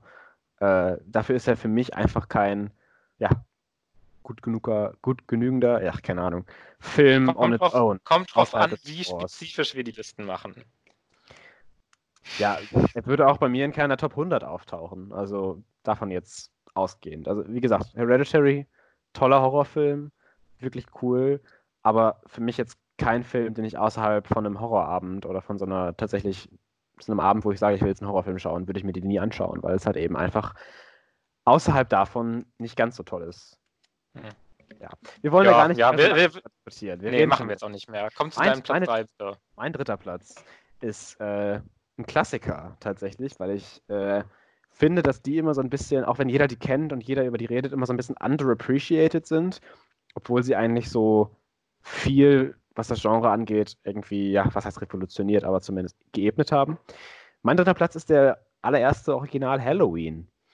Ah ja, da habe ich auch drüber nachgedacht, aber der geht mir persönlich wieder, ist schon sehr für mich im Thriller-Genre auch irgendwie drin dann. Wo ich, ja, okay. ich habe schon wieder gesagt, dass ich den Genre-Blend okay finde und so und das auch mache. Aber für, wenn ich einfach nur, also ist auch gar nicht, dass ich den äh, nicht akzeptieren würde, selbst wenn ich den bei mir in die Liste packe, ja. ist mir relativ egal, sondern in meinem Kopf ist es halt immer eher so ein Thriller-Film, so ein spannendes ja. Ding, als jetzt, dass ich direkt Horror assoziieren würde. Aber glaub, äh, würde ich auf jeden Fall auch reinpacken, wenn das bei mir anders wäre. Ich glaube, das ist generell so ein Problem, was Horror angeht, dass Horror meistens oder einfach schwer als Einzelgenre zu finden ist und eigentlich immer noch was anderes mit dazugehört. Ähm, aber trotzdem, Halloween ist für mich einfach der Klassiker, was diese ganzen 70s, 80s, 90s, ne, 90s nicht mehr, aber 70s und 80s Horrorfilme angeht. Ähm, aus denen auf jeden Fall auch der beste. Und deswegen habe ich ihn einfach mit auf die Liste genommen, weil ich mir den immer wieder gerne anschaue. An Halloween läuft Halloween manchmal. Äh, und deswegen cooler Film. Ja, ich habe ich hab ihn bisher nur einmal gesehen, aber der hat mir auch ziemlich gut gefallen. Der Halloween von 2000 18, 19? Ich ja, bin mir nicht ganz glaub, sicher. 18, glaube ich. Bin mir auch nicht ganz sicher. Ich glaube 18 auch. Ja, der hat mir dann nicht mehr ganz so gut gefallen, aber das ist eine andere Geschichte. Da waren ja auch 100 Filme zwischen, von daher. Ja, aber die sind ja alle dann nicht mehr Kanon. Ja, ich, ich also die sind ja, ich, ich, weiß gar nicht, was genau Kanon ist, aber es ist ja sowieso, dass dann Michael Myers in manchen Filmen gar nicht vorkommt und Halloween 2 irgendwie auch komplett anders ist. Und so. Ist ja total weird bei der Halloween-Reihe. Also, ich überlege gerade, wie viele Halloween-Filme ich geschaut habe. Ich glaube, ich habe drei oder so gesehen. Ich bin mir gerade nicht ganz sicher. Ich habe nur den ersten und den neuesten gesehen. Ja, den habe ich nämlich noch nicht gesehen. Ich habe, glaube ich, 1, 2, 3 und vielleicht sogar 4 geschaut, aber alles danach nicht mehr. Aber egal. Vielleicht nicht so gut gefallen. Naja, mein Platz 2. Den hättest du garantiert auch auf deiner Liste drauf, wenn du Genre Blends dabei hättest. Ja. Ist der originale Alien. Hast du ja. dir vielleicht auch schon denken können, oder? Habe ich mir denken können. Äh, ja. Muss man da ja. eigentlich noch so viel drüber sagen? Ist halt wirklich. Ich, ich will vielleicht nur sagen, dass Alien in meiner Top 10 meiner Lieblingsfilme von all, all time ist. Ja, und okay. äh, ja, Alien halt einfach einer, mein, ja, einer meiner Lieblingsfilme ist und ich den geil finde und ich den hier auf jeden Fall auch stehen habe, nur halt nicht mit in die Liste genommen habe, weil es für mich eher ein Science-Fiction-Film ist als ein Horrorfilm. Ähm, ja, für mich ist es immer noch mehr Horror als Science Fiction. okay. Das ist jetzt wieder so Genre rumgestochere. Ja. Das äh, macht ja einfach keinen Sinn, das zu machen. Aber da haben wir ja. beide auch so Filme, wo wir vielleicht ja. nicht direkt das erste Genre äh, mit assoziieren würden, was der andere aber damit schon tut. Boah, mein Gott, komplizierte Sätze sind kompliziert. Ja, ja, wir sollten das skripten hier. Ähm, mein Platz 2 oh, ist äh, sehr alt und auch der älteste auf meiner Liste. Die Vögel. The Birds. Ah, mhm. Äh, ist nicht mein Lieblings-Hitchcock-Film, aber für mich der, nicht der einzige, ich habe auch noch nicht alle gesehen, aber äh, einer der wenigen Horror-Hitchcock-Filme oder Grusel, so wirklich durch und durch Hitchcock-Filme. Ich hatte erst überlegt, Psycho zu nehmen, weil Psycho auch auf jeden Fall in meiner Top 10 ist, meiner Lieblingsfilme, oder ich glaube Top 20, keine Ahnung, äh, den ich nämlich auch grandios finde, natürlich. Äh, aber Psycho war mir dann doch eher ja, Psycho-Thriller, äh, anstatt irgendwie Horror zu sein. Und deswegen habe ich mich für die Vögel entschieden, weil der auf jeden Fall ein Film ist, den ich trotz des Alters ziemlich creepy finde. Weil Vögel, ja, sind nicht so cool. Und einfach ein bisschen. Vögel sind nicht so cool. und, das können die äh, auf die Box, auf die nächste Veröffentlichung schreiben. Vögel ja. sind nicht so cool. Felix 2020. Äh, das ist vielleicht auch so einfach so eine Sache, was man auch über mich wissen muss. Ich bin ein riesen Hitchcock-Fan äh, und würde vielleicht auch arguen, wobei ich mich da jetzt auch nicht out on a limb irgendwie begeben würde, aber dass er auf jeden Fall Dead zumindest mein Lieblingsdirector ist, Dead or Alive. Äh, ja, von daher Hitchcock, Die Vögel, toller Film, super revolutionär, die Machart und äh, einfach ziemlich, ziemlich geil gefilmt, cool geschauspielert, auch cool geschrieben, generell einfach, was da so abgeht und deswegen, ich bin ein Fan. Ja, habe ich noch nicht komplett gesehen. Ich habe immer nur mal so Ausschnitte gesehen, wenn er irgendwie im Fernsehen lief oder so. Muss ich mal noch machen. Aber also sowieso klar, die ganzen Hitchcock-Sachen habe ich alle eigentlich auch noch nicht gefühlt. Ich habe alle zu Hause in einer Box. Ja, das aber das sind ja direkt dann so 24 oder so gefühlt. Ja, bestimmt. naja, irgendwie werde ich die bestimmt nochmal nachholen. Aber soll ich zu meinem Platz 1 kommen? Ja, ja. Wow, was ein Timing. Ähm, mein Platz 1, ich weiß nicht, das könnte für dich auch, auch überraschend sein. Äh, ich weiß, dass du damit nicht so viel anfangen kannst und die Reihe dann auch nicht weitergeschaut hast, nachdem du den ersten nicht so super fandst. Und das ist, wenn ich einen Film nehmen muss, ist es Army of Darkness. Oh ja, okay. Wenn ich eine ganze Reihe nehmen darf, ist es halt äh, Tanz der Teufel, Evil, äh, The Evil Dead. Ja. Ähm, was halt wirklich für mich einfach besonders, also ich, ich bin nicht mal der größte Fan von dem ersten The Evil Dead, weil der halt noch so sehr, sehr auf seinen ja, äh, Splatter und äh, ja, generell Horror-Sachen fokussiert ist. Mhm. Aber der zweite wird dann halt schon so sehr, sehr silly und äh, mixt das halt so langsam in eine Horrorkomödie, was dann halt Army of Darkness, was wahrscheinlich auch mein liebster äh, Evil Dead-Film ist, äh, das nochmal auf die Spitze treibt und einfach so ein unterhaltsamer, schöner, leicht trashiger, aber immer äh, sehr, sehr selbstbewusster und äh, unterhaltsamer Film ist, den ich halt einfach sehr gerne mag und ich bin sowieso generell bei der ganzen Reihe sehr drin, verstehe aber auch total, warum man das nicht so gerne mag und gerade auch den ersten nicht so mag. Äh, ja. Ash ist halt wirklich so eine so eine geile Sau.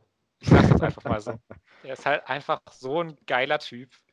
Und äh, die Serie, wenn man noch weitergeht, auch äh, Ash vs. The Evil Dead, eine absolute Empfehlung, wenn man äh, das Evil Dead Franchise mag. Das äh, ja. setzt das, finde ich, sehr, sehr toll fort, auch wenn es bessere und weniger gute Episoden auch davon gibt. Aber generell äh, mag ich die sehr gerne und auf jeden Fall ist die Raimi-Trilogie auch vor Ash vs. The Evil Dead, also die auf jeden Fall vorher gucken, bevor man mit irgendwas anderem weitermacht, weil Evil Dead 2 und Army of Darkness sind halt so auf dem Thron der Horrorkomödien auf jeden Fall.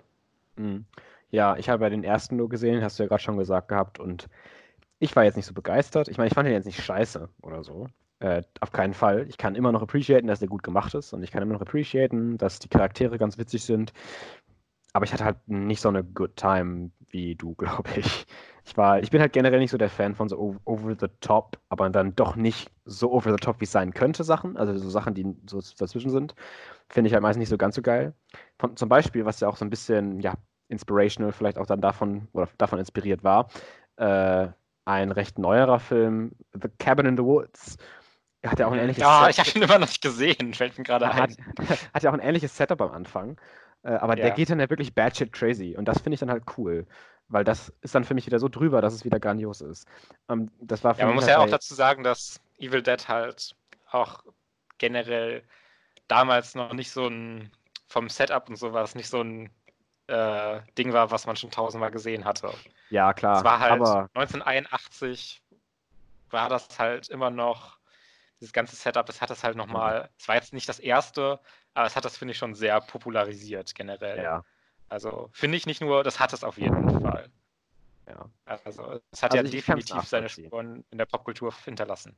So, so, wie ich dich kenne, äh, finde ich das auf jeden Fall verständlich, dass das dein erster Platz ist. Also das, äh, du bist ja schon ein Fan davon, von daher kann ich das definitiv akzeptieren.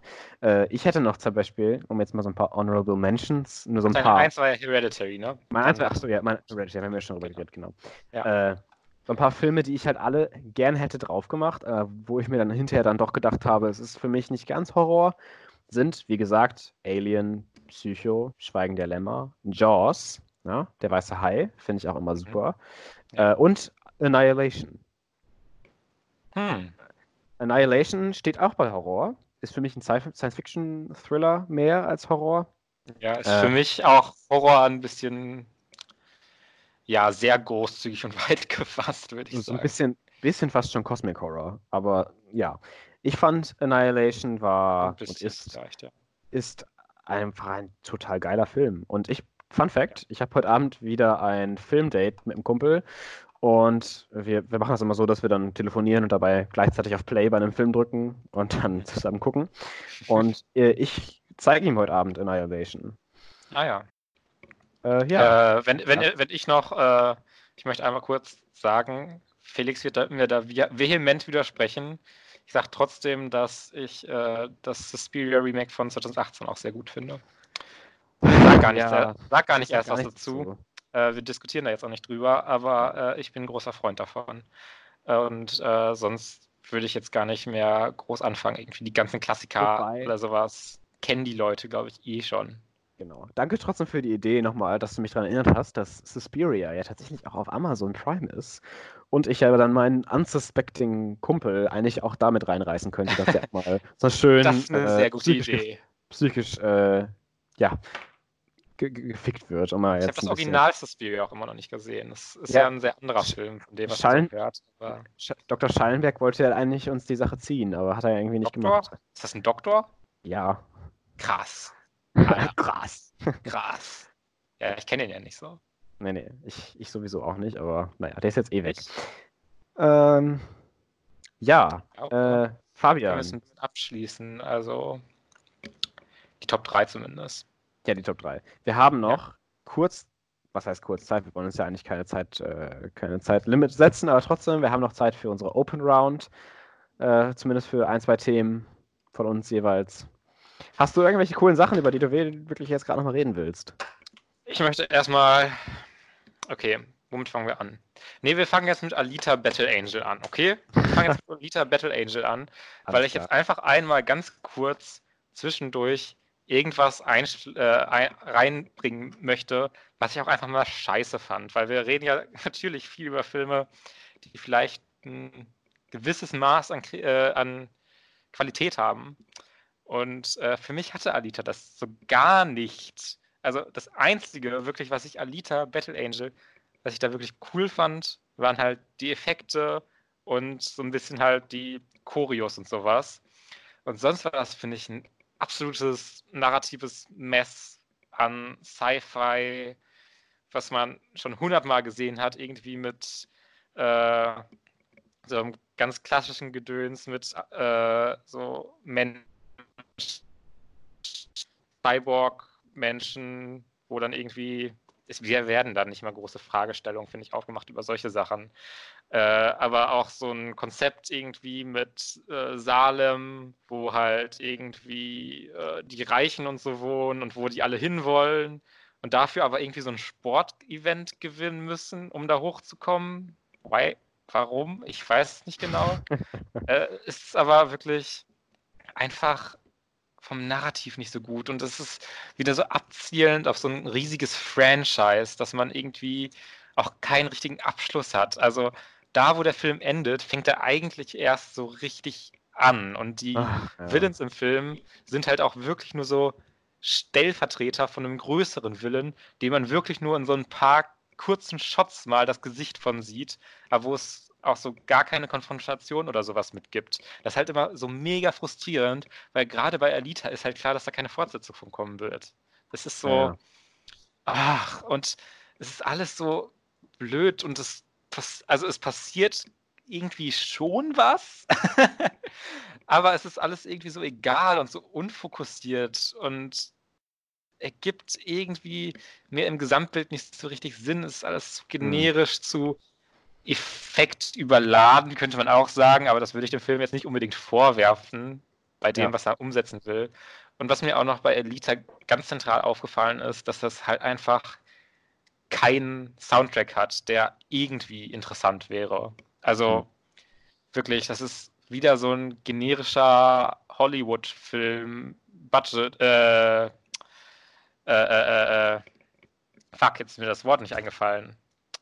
Äh, Blockbuster, goddammit. Ah, okay. Ich dachte gerade, so ein, generischer, so ein generischer Hollywood-Blockbuster-Soundtrack, der halt so gar keine Identität hat. Und ich glaube, dass, ich kenne die Manga-Vorlage jetzt nicht, aber ich glaube, dass der Film der absolut nicht gerecht wird, auch wenn ich da eigentlich gar keine Ahnung von habe, aber ich war sehr unzufrieden damit. Also hat mir so gar nicht gefallen, aber ich habe den auch mit Leuten geguckt, denen der ziemlich gut gefallen hat. Also huh. vielleicht gefällt er euch auch, aber ich fand den wirklich ziemlich, also ich fand jetzt, ich würde schon sagen, dass ich den ziemlich unterirdisch fand. Unterirdisch, das ist hört sich auch, auch wenn, auch wenn Christoph Walz, auch wenn Christoph Walz halt Christoph, er ist, er ist nicht ganz Christoph Walz. Ich habe mir die ganze Zeit gewünscht, dass er wirklich full on Christoph Walz ist und irgendwie der Villain wird oder so. und dann irgendwie so ein Twist kommt. Er ist halt nie passiert. Und dann hat es halt diese sehr, behält es halt diese sehr blassen Villains, die eigentlich egal sind und auch nur Stellvertreter sind und kaum wirklich ausgearbeitet sind oder viel Screentime haben oder sonst was. Und äh, ja, erst habe ich mir die ganze Zeit gedacht, bitte lasst Christoph Waltz nicht irgendwie so ein Plot-Twist-Willen werden, weil das irgendwie das Offensichtlichste wäre, was man machen kann. Mhm. Aber als dann irgendwie nur so langweilige Villains da waren, die so gar keinen Charakter oder Charisma oder sonst was haben, habe ich halt die ganze Zeit ein bisschen darum gebettelt, gebetet, dass Christoph Waltz irgendwie noch der Villain wird, dass da ein bisschen ein interessanterer Gegenspieler dabei ist. Alita ja. ist halt auch einfach charakterlich sehr meh. Sehr, sehr klassischer Protagonistencharakter, würde ich sagen. Der sehr unaufgeregt ist in all dem, was er tut. Und viel auch nur auf die Situation reagiert, in die, die sie kommt. Das ist ja eine Frau tatsächlich. Oh Gott. äh, ja. Ich möchte gar nicht weiter über Alita reden. Es frustriert mich nur ein bisschen mehr. Alles klar. Also, dann nehme ich, nehm ich dir diese diese schlimme Bürde mal einmal ab und äh, mache mit meiner kurzen Story weiter, die ich auf jeden Fall nochmal hier spreaden will. Tiger King. Ja, ja, genau. Tiger King ist halt wirklich, das geht mir halt jetzt schon so ein bisschen auf den Sack, weil überall über fucking Tiger King gesprochen wird und man das überall sieht und alle einem sagen, wie geil und bizarr und halt auch absurd das ist. ja, ich weiß, aber das macht mir direkt irgendwie dann keine Freude mehr auf eine Serie, wenn alle, weil das so allgegenwärtig ist und überall gesagt wird, wie unfassbar das ist. Das ist halt. Ja, das, das, das, was komplex hast du denn? Also echt. nein, nein, ich finde das. Ich finde das. Das, ist ja, das, das ist ja gar nicht wertend über die Serie. Es ist nur so um die gesamte Kultur drumherum. Ja, ich verstehe das, aber ich meine, deswegen kann man die Serie ja trotzdem appreciaten. Ja, klar, klar, das will ich ja gar nicht abstreiten, aber ich weiß nicht. Ich habe oft einfach keine Lust, irgendwelche Sachen wirklich anzufangen, wenn die halt so unfassbar hochgehypt werden und gerade im absoluten Trend sind und jeder muss das gucken und man hört überall an jeder Ecke nur davon, wie Leute das geil finden und sagen, dass man es unbedingt gucken muss und dann denke ich mir meistens, ach, ich gucke das dann mal in einem halben Jahr oder so, wenn da keiner mehr drüber redet. Ja, keine Ahnung. Ich, ich finde halt, gerade weil jetzt schon wieder irgendwelche Klagen äh, irgendwie wieder kommen von irgendwelchen Leuten, die da drin waren. Ich weiß gar nicht, ob das in einem halben Jahr überhaupt noch auf Netflix ist. Von daher. Nee, aber ich, ich, ich würde trotzdem... Es, ich würde es stark anzweifeln, dass es nicht mehr auf Netflix. Äh, warte ja. mal. Ich würde stark bezweifeln, dass es runtergenommen wird. Sagen wir es mal so. Ja, mal schauen. Es ist auf jeden Fall und ich, ich gucke generell, glaube ich, nicht so viele Dokumentationen, also jetzt nicht gar keine, aber nicht so viele. Aber es ist definitiv, würde ich sagen, mit Abstand die interessanteste und auch unterhaltsamste Doku-Serie, die ich je in meinem Leben gesehen habe. Also von dem, äh, was ich gehört habe, auf jeden Fall auch unterhaltsamste. ja, also Weil es, ja es ist halt einfach sehr absurd und so crazy. Und das, ich musste tatsächlich nach der ersten Folge, kein Scherz, ich musste googeln, ob das nicht doch alles geschauspielert ist. Ich wusste nicht, ob das reale Personen sind, die da sitzen. Weil es einfach so krass war und so komisch und so crazy. Und äh, nee, es sind natürlich alles echte Personen. Und äh, es ist auch einfach total, ja, weiß nicht, was soll man da noch zu sagen? Allein schon wegen der Memes muss man es gesehen haben, damit man so viele geile Memes versteht. Es ist, es it keeps giving and giving für alles. Für Humor, für Trinkspiele, für Memes, für Kultur an sich. es ist, äh, ja, ja, sorry, sorry. Ich, ich werde mir das jetzt, glaube ich, nicht so schnell anschauen. Einfach weil ja, zu äh, viel, zu viel davon auf mich eingeprasselt ist und ich dann, das nur so ein kleiner Upturn für mich ist. Leider. Aber ich werde es mir definitiv nur angucken. Das ist ja auch gar nicht, dass ich die Serie dafür verurteile oder so. Ist ja was Gutes, wenn da viel drüber gesprochen wird und sowas. Aber es hat, es hat auf jeden Fall meine, meine Quarantäne etwas erträglicher gemacht, sagen wir mal so. Ich hatte immer was, was, auf mich, was ich äh, freudig erwartet habe am nächsten Tag. ja, ich habe mir aber auch gerade irgendwie drei, 13 Seasons von It's Always Sunny in Philadelphia auf DVD kam heute an. Also. Ah, ja, okay. Ich glaube, ich habe genug. ja, es kam ja auch Community jetzt auf Netflix raus. Das heißt, da kann ich auch erstmal ja. äh, anfangen mit. Ich habe oh, die ja. erste Folge schon geschaut. Ach so. Äh, die erste Folge war schon ganz gut. Ja, genau. Und äh, das wird meine Sportserie, glaube ich. Ich gucke gerade Arrested Development nochmal von Anfang bis Ende durch, weil das ja auch so mit einer meiner Lieblingsserien ist. Und ich die letzte Hälfte der, zwei, der letzten Staffel noch nicht geschaut habe. Deswegen habe ich von vorne nochmal angefangen und mache dabei immer Sport, weil das immer so eine schöne Länge ist, so zwei Folgen hintereinander, 40 Minuten. Und äh, wenn das durch ist, gucke ich da auf jeden Fall Community, dass ich das auch durchkriege. Ja, kann ich sehr empfehlen. Community ist wirklich einfach super. Ähm, okay, ganz kurz, mein letztes Thema, glaube ich, für heute. Ja. Äh, möchte ich noch einmal ganz kurz True Detective Staffel 3 ansprechen. Mm, okay. Die habe ich nämlich fertig gesehen und es ist wieder eine sehr, ja, gute bis sehr gute Staffel geworden. Ähm, die wieder so ein bisschen den Staffel 1 Approach. Also es ist jetzt für Leute, die es vielleicht gar nicht kennen, es ist eine Anthology-Serie, wo jede Season ein, ja, eine Geschichte im Grunde erzählt und dann halt jede Season abgeschlossen ist. Und dann in der nächsten Season kommen halt wieder komplett neue Charaktere und komplett neue Schauspieler. Und äh, es ist halt eher thematisch verbunden. Und äh, ja, die dritte Season hat mich nach der eher schwächeren zweiten Season wieder ziemlich begeistern können, weil die wirklich einfach so fantastisches äh, Character Development haben. Äh, es ist wieder wie die erste Season auch über verschiedene Generationen erzählt. Und zwar äh, geht es dann um eine äh, Kindesentführung bzw. Kindes Kindermord, mhm. der dann äh, in der ersten Zeitebene im Grunde halt ganz normal ermittelt wird. In der zweiten gibt es dann neue Erkenntnisse, weshalb äh, das dann einige Jahre später nochmal aufgegriffen wird. Und in der dritten Zeitebene äh, wird der Hauptcharakter darüber für eine Fernsehdokumentation interviewt, wo vielleicht auch noch ein bisschen mehr hintersteckt, als nur das Alte nochmal aufzuarbeiten. Huh. Und das halt alles verbunden über halt den Hauptcharakter. Äh, oh Gott, der Schauspielername. Ma Mahershala Ali. Oh Gott. Mahershala Ali. Mahershala Ali. Meine, meinetwegen. Ich weiß noch nicht, wie man das ausspricht. Es tut mir schrecklich leid. nicht extra.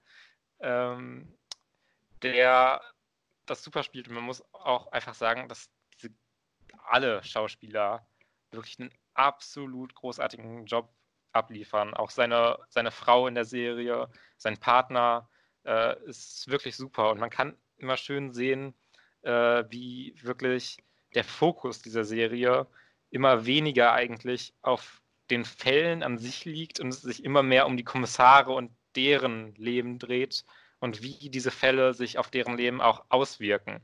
Und es hat halt immer schön äh, Charakter, äh, Charakterentwicklung, sowohl von den verschiedenen Zeitebenen zueinander, wo sich die Charaktere sehr ändern, aber auch in jeder Zeitlinie in sich geschlossen findet da einfach was statt und es ist sehr interessant alles zu sehen und äh, muss man sich ein bisschen für Zeit nehmen, weil die definitiv ein bisschen langsamer erzählt ist und mhm. äh, seine Dialoge zwischen Charakteren, die jetzt vielleicht auch nicht unbedingt plottragend sind, sehr, sehr ausufernd zeigt. Aber äh, lohnt sich sehr, wenn man wirklich in so eine, ja, schon so ziemlich Charakterstudie äh, mhm. reinschauen will. Also wirklich eine dicke Empfehlung an True Detective Season 3, auch wenn Season 1 immer noch die bessere Staffel ist. Aber es ist auch gar nicht so einfach daran zu kommen, weil Season 1 ist meiner Meinung nach halt so eine der besten TV-Produktionen, die es generell gibt. Oha, okay. Und ähm, ja, dann, aber über Season 1 möchte ich jetzt gar nicht groß sprechen. Ich finde es nur nochmal interessant, dass wir halt wirklich äh, jetzt drei verschiedene Seasons haben, die sehr verschiedene Qualitäts, äh, ja, von sehr verschiedener Qualität sind. Season 1 ist halt wirklich absolut großartig. Season 2 ist halt so sehr meh. Und Season 3 ist halt gut bis sehr gut. und ich bin mal gespannt, ob es dann irgendwie wie Staffel Season 4 vielleicht wird. Also ich könnte mir gut vorstellen, dass es jetzt hoffentlich mit der Qualität von Season 3 weitergeht, da wäre ich schon absolut mit zufrieden. Wenn überhaupt noch weitere Seasons kommen, das habe ich gerade gar nicht auf dem Stirn. Aber True Detective sollte man sich absolut angucken, wenn man auf Crime oder generell halt wirklich auf so charakterfokussierte Dramen steht. Ja, danke für die Empfehlung. Ich meine, ich wusste natürlich schon, dass ich mir die auch mal irgendwann angucken will, aber ich kriege die ja erstmal nirgendwo. Äh, das ist auch mal so ein bisschen das Problem, wenn man dafür kein Geld ausgeben will. ähm, ich habe dann naja. zum Beispiel auch die letzten Wochen fleißig damit verbracht, Disney Plus zu schauen, weil das habe ich mir geholt. Ah ja. Äh, und bin tatsächlich sehr zufrieden mit dem Angebot. Ich meine, ich bin ja sowieso ein großer Fan von den originalen äh, 2D-Animation-Movies. Die finde ich eigentlich fast alle auch super. Und die ganzen Kindheitsserien, die da drauf sind, was weiß ich, Duck, DuckTales, Kim Possible, Phineas and Ferb, Simpsons. Das ist halt alles so sehr, sehr melancholisch und das mag ich ziemlich gerne.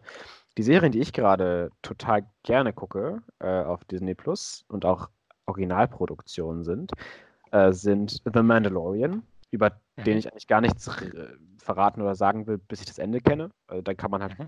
über alles mal reden, aber zumindest schaue ich es gerade und habe die ersten drei Kapitel geguckt. Äh, und was mir auch sehr gut gefällt, ist The World According to Jeff Goldblum. Ah, weil ja. Jeff Goldblum einfach ein sehr, sehr cooler Typ ist und äh, ja. einfach sehr, sehr unterhaltsam ist, wie er das alles darstellt. Ich habe heute noch die letzte Folge geguckt. Äh, Tattoos war das jetzt gerade. Und das ist noch so eine Sache, die mich ein bisschen stört, äh, dass in Amerika das alles schon gelaufen ist und wir das aber trotzdem wöchentlich bekommen. Mhm. Äh, das nervt mich so ein bisschen, dass man theoretisch quasi total hinterherhinkt sowieso und jetzt nochmal das über Wochen und Wochen ausgezogen äh, wird. Und das finde ich so ein bisschen nervig, dass man gerade in so einer prekären Zeit, in der man sowieso viel Fernsehen guckt wahrscheinlich, äh, das nicht einfach alles auf einmal accessible macht. Keine Ahnung, ist äh, so ein bisschen meine Meinung dazu. Aber Disney Plus gefällt mir, äh, hat sich auf jeden Fall schon gelohnt und ich äh, erwarte freudig die neuen Clone Wars Episoden. Äh, die ersten Die ersten vier kenne ich schon, äh, weil die ja schon mal in Rough Cut released wurden. Äh, 2013, glaube ich. Äh, unfinished, aber trotzdem released. Deswegen kenne ich die alle schon. Die wurden jetzt natürlich nur noch aufpoliert. Äh, aber die ganzen neuen Folgen, die danach kommen, die werde ich mir auf jeden Fall auch anschauen, weil ich Star Wars The Clone Wars auch einfach super geil finde. Äh, ja, das war's eigentlich schon zu meinen. Ja, warte, warte, dann äh, will ich auch nochmal bei Disney Plus einhaken, weil für mich ist der Service bisher noch nicht so unfassbar interessant. Also nichts, dass ich irgendwas dagegen habe oder Sachen schlecht finde oder sowas. Aber ich weiß ich nicht. Ich habe gerade nicht so das Gefühl, dass ich es wirklich brauche. Das, was mich am meisten interessieren würde, ist halt wirklich The Mandalorian. Mhm. Und sonst weiß ich nicht, ob ich diese ganzen Disney-Sachen gerade nochmal gucken möchte. Das ist einfach so ein Ding. Mhm. Äh, was mich tatsächlich auch nochmal interessieren würde, wäre halt äh, die Simpsons, äh, die ganzen Treehouse of Terror Sachen zu sehen. Ja. Äh, aber sonst zieht mich für Disney Plus nicht so viel rein und äh, da werde ich erstmal warten, bis noch ein paar mehr interessante, vielleicht auch Originals dabei sind, mhm. mir das dann mal weiß ich nicht, für zwei Monate holen und dann wieder abbestellen oder sowas. Ich glaube, das wird viel mehr mein Approach mit Disney Plus sein. Äh, ja, aber irgendwann komme ich, glaube ich, auch nicht drum herum, mir das mal zumindest für kürzere Zeit zu holen. Ja, ja. Irgendwie wird das schon alles äh, aufgepeppt. Ich glaube, diese Marvel-Serien, die kommen, zumindest was die, die, ja, was heißt Trailer, diesen Teaser, den man sehen konnte, angeht, die ja. ziemlich cool und gut produziert auch aussahen und äh, vielleicht auch mal ein bisschen was anderes sind als die Filme. Ja. Ähm, und da freue ich mich auf jeden Fall schon drauf. Und äh, ich bin ja sowieso einfach da großer... warte ich aber erstmal so ein bisschen ja, auf Reviews und so ab. Ich bin ja nicht so der mega Marvel und Star Wars Nerd. Nee, von Deswegen... daher verstehe ich das auch, dass du es dir nicht direkt geholt hast. Ich bin ja generell einfach, was die Disney-Properties angeht, gefällt mir da eigentlich fast alles. Und deswegen habe ich auch schon so viele alte und, was heißt alte, generell Filme einfach äh, neu geschaut. Heute Morgen habe ich mir noch so Mania angesehen wieder. Ähm, und vor ein paar Tagen äh, Basil, der Mäusedetektiv und irgendwie Bernhard und Bianca und sowas alles. Einfach ja, das ist, halt, Filme. das ist halt schon cool. Aber das, ich würde das auch alles theoretisch gerne nochmal sehen, aber ich habe momentan irgendwie so das Gefühl, dass ich es mir nicht so wirklich in der aktuellen Lage so viel nutzen würde. Ja, okay. Aber muss ich mal Na gucken. Ja. Vielleicht, vielleicht hole ich mir das mal, mal probeweise irgendwann. Dann denke ich mir, oh, das ist ja doch schon sehr geil und beziehe mir dann irgendwie direkt ein Jahr oder so. Das will ich jetzt gar nicht alles immer ausschließen, aber äh, mich freut es auf jeden Fall sehr, dass dir das so gefällt und viel gibt. Ja. Also äh, das finde ich sehr cool. Also ich bin ja aktuell wieder ein bisschen mehr äh, dabei. Äh, ich habe gerade das Sky Ticket in einem Angebot wieder geholt. Zwei Monate für 10 Euro Filme plus Serien. Das ist gut. Und da halt schon mal sehr viel drüber geguckt. Irgendwie zum ja. Beispiel True Detective oder ich habe die äh, Burton Batman-Filme nachgeholt. Ich habe äh, Fantastische Tierwesen, Grindelwald Verbrechen damit geguckt. Ich habe Spider-Man Far From Home nochmal gesehen, aus Gründen. Huh. Aus, okay.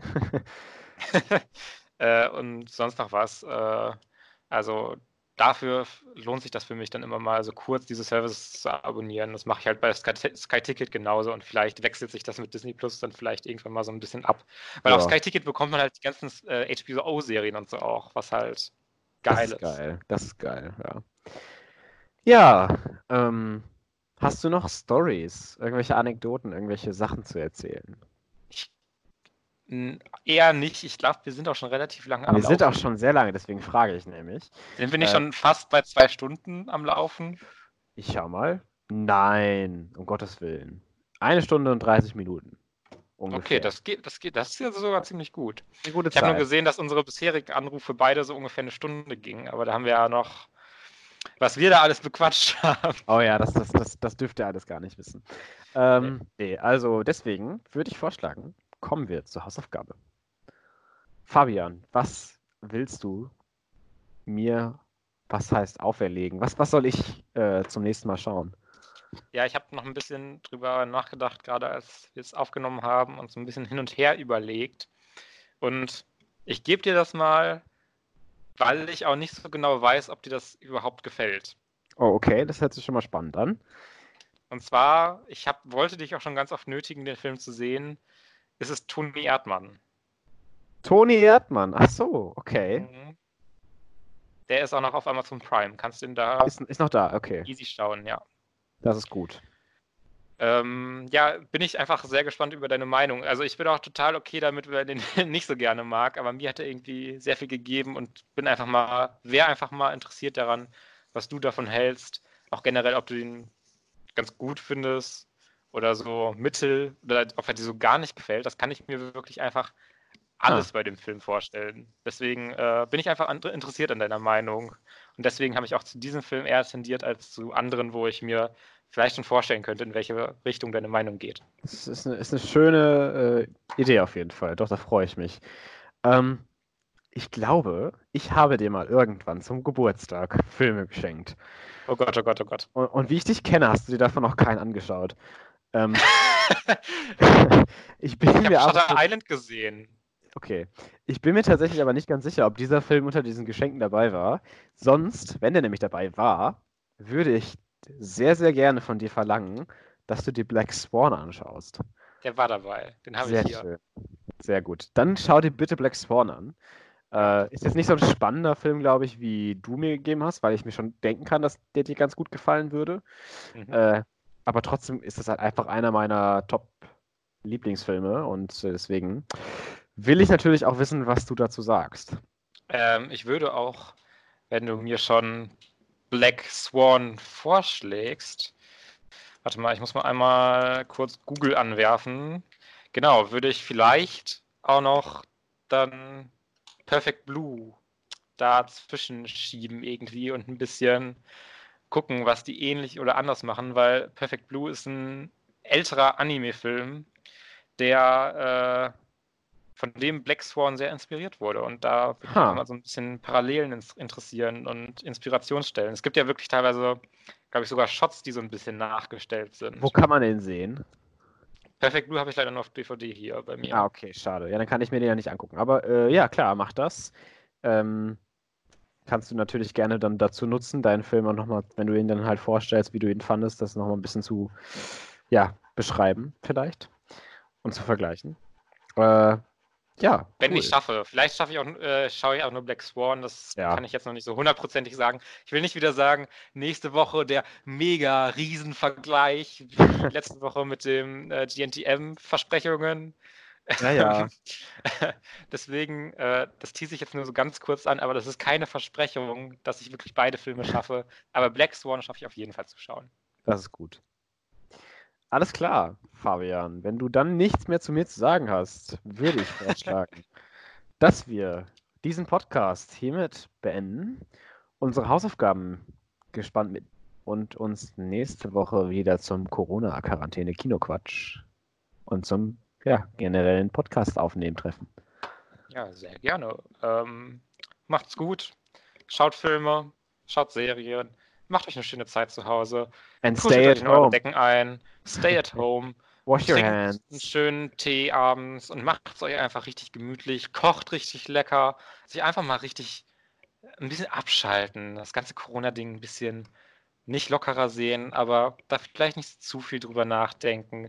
Ein bisschen in eine entspanntere Mut kommen und das wirklich ein bisschen genießen, auch einfach isoliert zu sein und nicht den ganzen Tag mit anderen Leuten sprechen zu müssen. Maybe, wird, maybe kann unsere nächste Top 3 die entspanntesten Filme werden. Das ist doch vielleicht ein, äh, ein schönes Thema dafür. Muss ich mal gucken, ob mir so viel überhaupt einfällt. Ja, ja Evil Dead aber... nehme ich. Alles klar. Ähm, gut. Macht's gut Dann und macht's gut. Bis zum nächsten Mal. Bis mal. Tschüss. Ciao.